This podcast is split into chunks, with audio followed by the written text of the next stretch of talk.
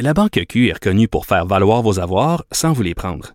Mais quand vous pensez à votre premier compte bancaire, tu sais, dans le temps à l'école, vous faisiez vos dépôts avec vos scènes dans la petite enveloppe. Hmm, C'était bien beau. Mais avec le temps, ce vieux compte-là vous a coûté des milliers de dollars en frais, puis vous ne faites pas une scène d'intérêt. Avec la banque Q, vous obtenez des intérêts élevés et aucun frais sur vos services bancaires courants. Autrement dit, ça fait pas mal plus de scènes dans votre enveloppe, ça. Banque Q, faites valoir vos avoirs. Visitez banqueq.ca pour en savoir plus.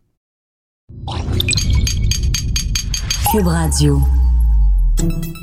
Salut, c'est Charles Tran avec l'équipe dans 5 minutes. On s'intéresse aux sciences, à l'histoire et à l'actualité.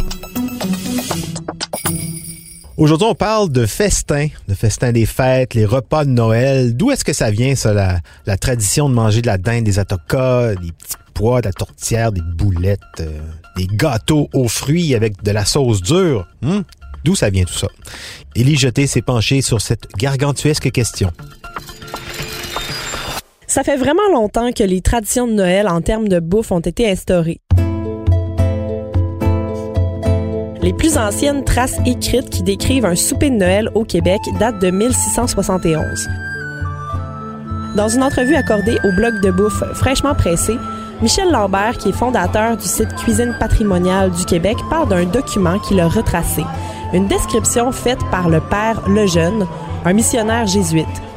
Il évoque dans ses écrits que grâce au savoir-faire chasseur des Autochtones, il a pu se régaler d'un repas de Noël composé de viande d'orignal et de castor.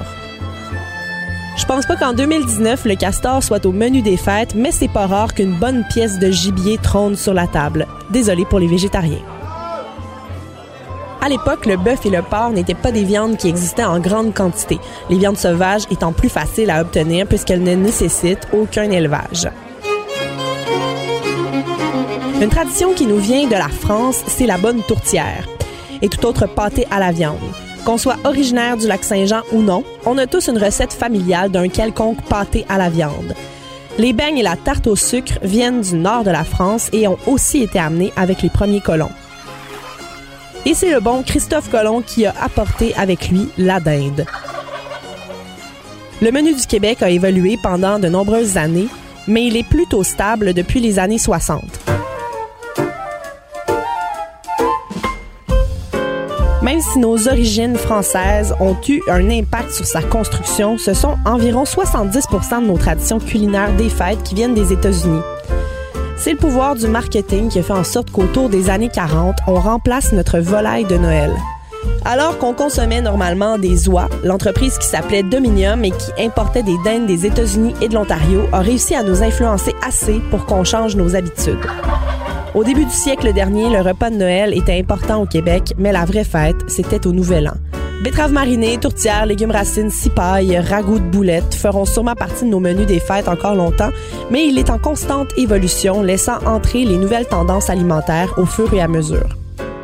Il faut quand même s'adapter au régime alimentaire de nos invités. Pas de gluten, pas de viande, pas de sucre, pas de poisson. On n'est jamais à l'abri d'un invité aux restrictions alimentaires fatigantes. Cela dit, si vous mangez sans arrêt pendant tout le mois de décembre, comme la majorité des Nord-Américains, peut-être que vous soumettez votre corps à de nombreux défis. Votre estomac a bel et bien un système hormonal pour dire à votre cerveau quand il est vide. Par contre, il est souvent renforcé par l'association à prise. Donc, même si vous avez mangé un gros déjeuner, votre cerveau a appris qu'il faut dîner à midi. Donc, vous pourriez quand même avoir faim à l'heure du lunch. C'est la même chose si vous commencez à manger des chips chaque fois que vous allez devant la télé. Votre cerveau pourrait commencer à associer le divan avec un petit craving de chips. Ça peut vous donner envie de manger quelque chose de bon tout court. Encore pire, si vous adorez fumer, mais que vous essayez d'arrêter, il se peut que votre divan, associé simplement avec quelque chose d'agréable, vous donne envie de fumer. Il n'est donc peut-être pas surprenant qu'on se sente affamé après un grand repas de réveillon en famille ou entre amis.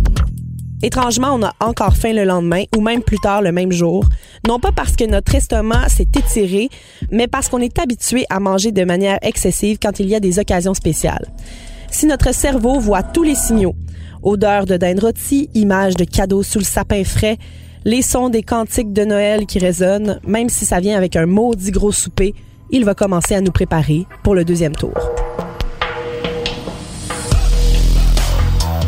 Ce qui explique sans doute euh, mon goût très saisonnier pour le gâteau aux fruits dans le temps des fêtes. Je pense que c'est mon estomac qui a appris avec les années que le gâteau aux fruits, c'était bon, mais seulement un soir par année, le soir de Noël. Merci beaucoup, Élise Jeté. Bon appétit. C'était en cinq minutes.